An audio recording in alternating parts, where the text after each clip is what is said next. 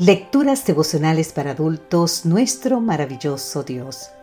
Cortesía del Departamento de Comunicaciones de la Iglesia Dentista del Séptimo Día Gascoe en Santo Domingo, capital de la República Dominicana. En la voz de Sarat Arias. Hoy, 22 de julio, ¿hay algo difícil para Dios? Génesis capítulo 18, los versículos 1 y 2 nos dicen, Jehová se le apareció a Abraham en el encinar de Manré, estando él sentado a la puerta de su tienda, a la hora de más calor. Alzó los ojos y vio a tres varones que estaban junto a él. Si tuvieras que pedir a Dios que hiciera un milagro en tu vida, ¿cuál sería ese milagro, querido amigo, querida amiga? Abraham estaba sentado frente a su tienda a la hora más calurosa del día, cuando recibió la visita de tres varones eran mensajeros celestes, y uno de ellos nada menos que el Altísimo. Era el mismo Señor. Para el momento de esta visita inusual, Abraham tenía unos 100 años y Sara 90. Te invito a leer en el libro de Génesis capítulo 17. Además, Sara nunca había concebido, pero entonces uno de los visitantes hace un anuncio que desafía no solo las leyes de la biología, sino también toda lógica humana. De cierto volveré a ti el próximo año, y para entonces tu mujer, Sara, tendrá un hijo.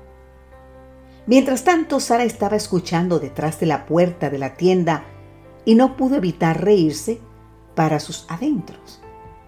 Después que he envejecido tendré deleito, siendo también mi Señor ya viejo. Entonces Jehová dijo a Abraham, ¿por qué se ha reído Sara? Pues dice, ¿será cierto que he de dar a luz siendo ya vieja?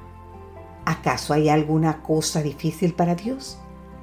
Al tiempo señalado volveré a ti y para entonces Sara tendrá un hijo. Ahora bien, querido amigo, querida amiga, ¿acaso hay alguna cosa difícil para Dios? Esta pregunta es tan apropiada hoy. La respuesta obvia es por supuesto que no.